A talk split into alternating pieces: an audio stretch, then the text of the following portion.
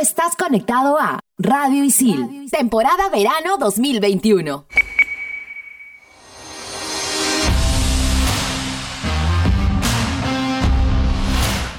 Estamos de vuelta. Somos en todas las canchas.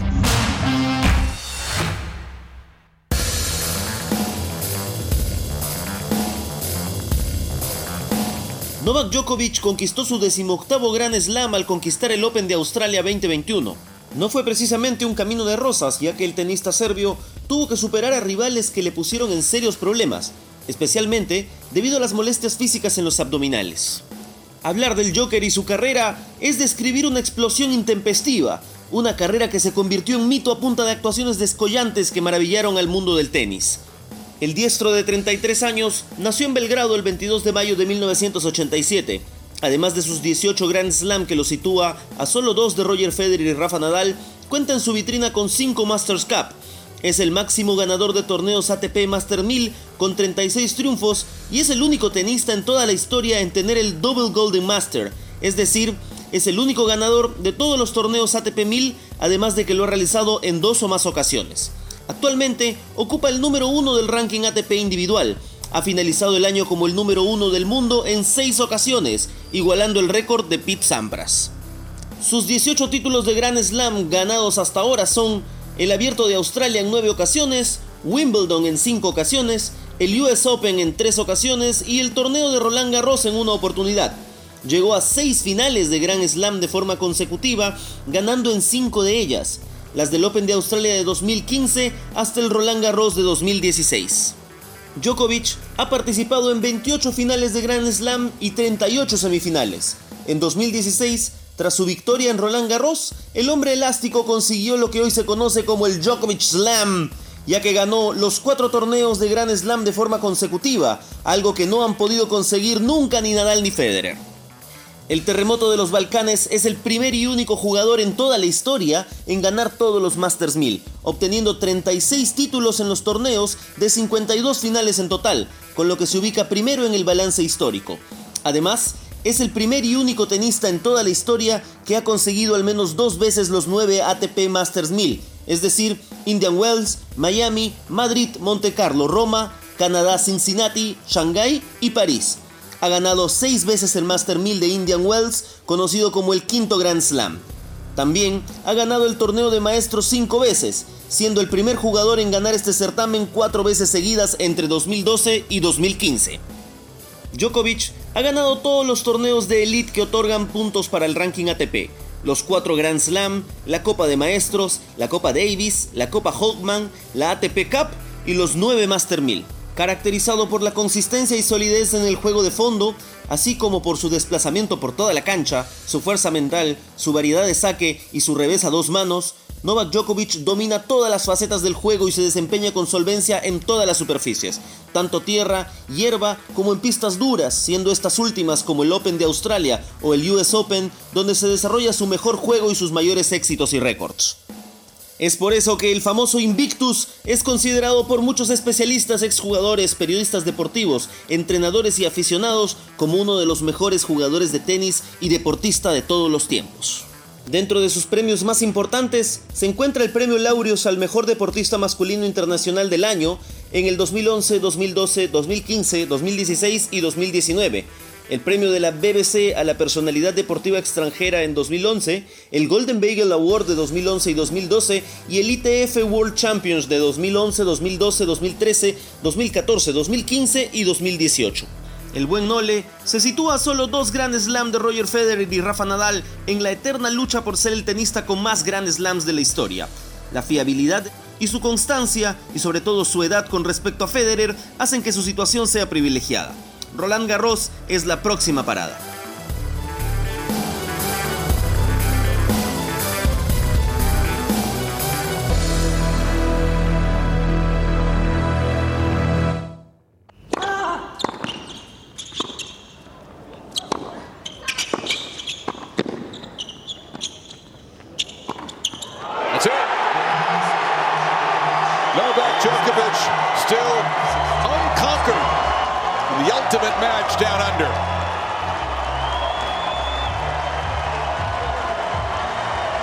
Title.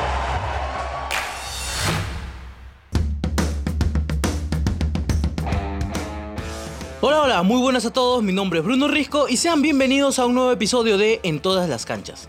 Como escuchábamos en el audio del inicio, hoy hablaremos sobre la final del Australian Open, disputada entre Novak Djokovic y Daniel Medvedev, dando por ganador a Nole, quien sufrió en el primer set, pero igual lo ganó 7 sets a 6, los otros dos terminarían 6 a 2 a favor de Djokovic, sellando así su victoria por 3 sets a 0 y logrando su noveno título en este torneo y el tercero de forma consecutiva.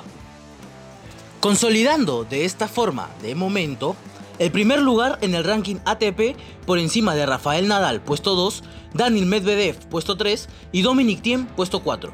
Otro de los récords que están en el alcance este año para Djokovic es el de igualar o incluso superar en títulos Grand Slam a Federer o Nadal, ambos con 20, teniendo en cuenta que Nole tiene actualmente en su haber 18 títulos Grand Slam. Así como se jugó la final masculina del Australian Open, también se disputó la final femenina. Y para hablarnos más a detalle sobre ello, me acompaña Yanina. Naomi Osaka reclaims her crown of the Australian Open, retains her title as the queen of the hard courts. Major title number four. Hola Bruno, hola también a todos los oyentes. Acabamos de escuchar el audio del Game Point de la final del Open de Australia en singles femenino, un duelo que generó grandes expectativas por la presencia de la japonesa Naomi Osaka y la estadounidense Jennifer Brady duelo en el cual Osaka salió campeona tras vencer a Brady por 2 sets a 0, con parciales de 6 a 4 y 6 a 3 en un partido que duró 1 hora y 18 minutos y que tuvo solo presencia del 50% del aforo, con poco más de 7.000 espectadores presentes en el Rod Laver Arena en la ciudad de Melbourne, Australia.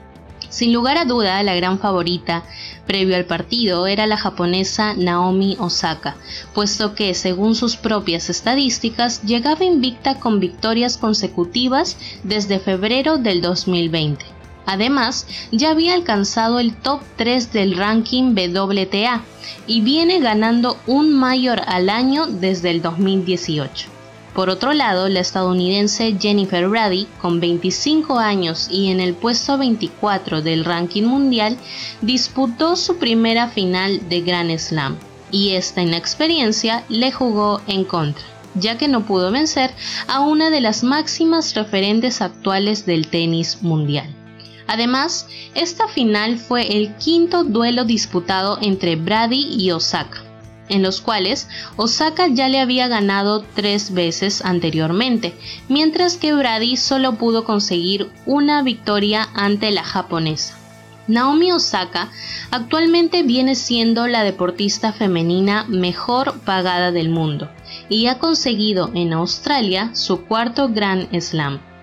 Este récord de ganar un mayor al año es algo que nadie había podido lograr desde Serena Williams, que entre el 2012 y el 2017 consiguió 10 grandes trofeos. Pero lo que muchos se preguntan ahora, ¿es Naomi Osaka la nueva reina del tenis?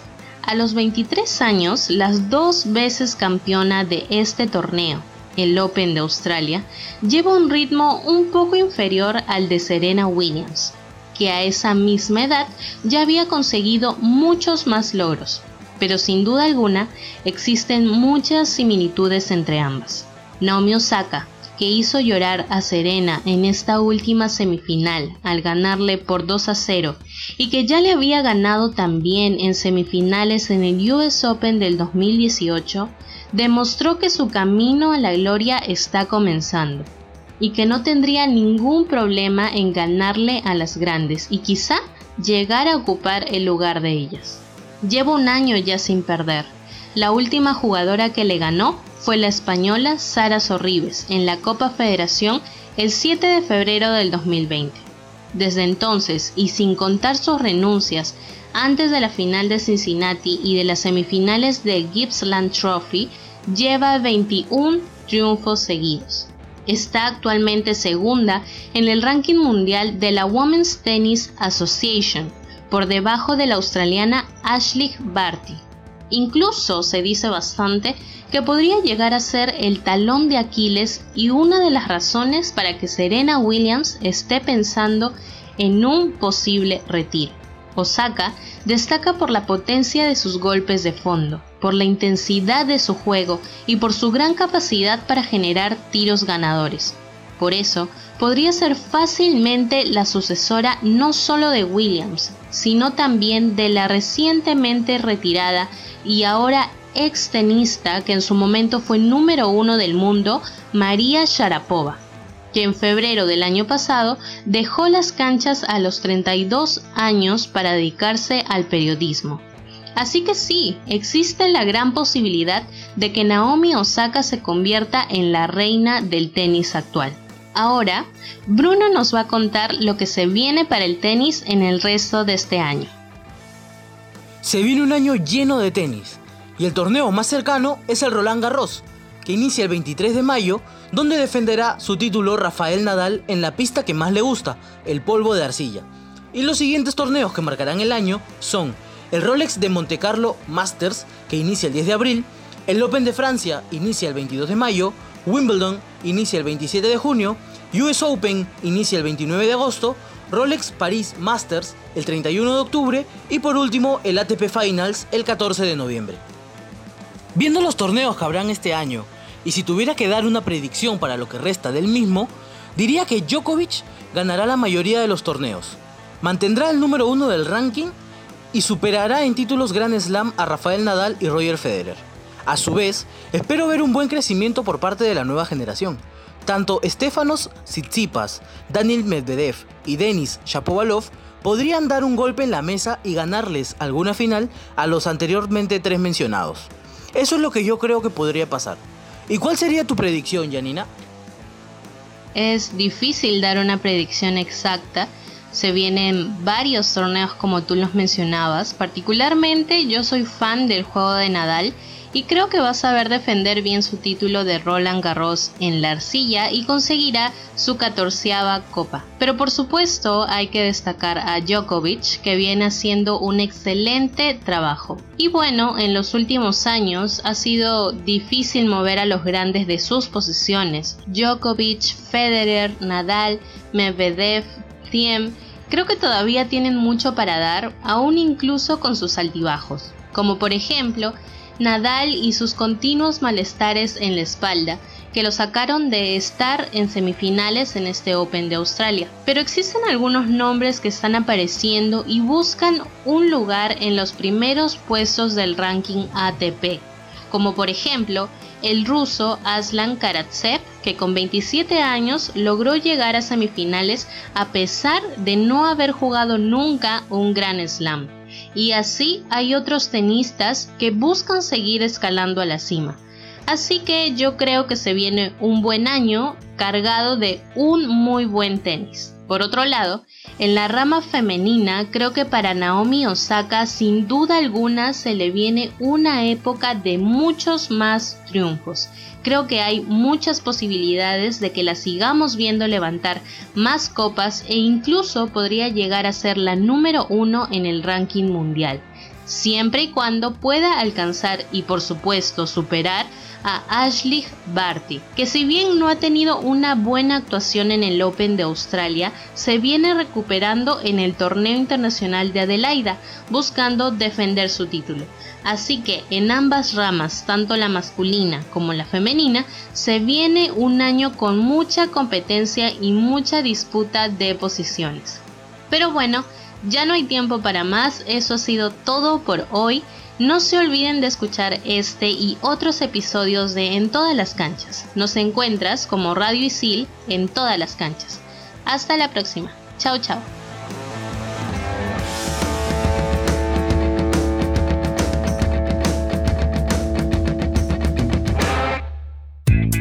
Historia, ciencia, arte y mucho más contado en pocos minutos. Explícame esto. Estrenamos los jueves.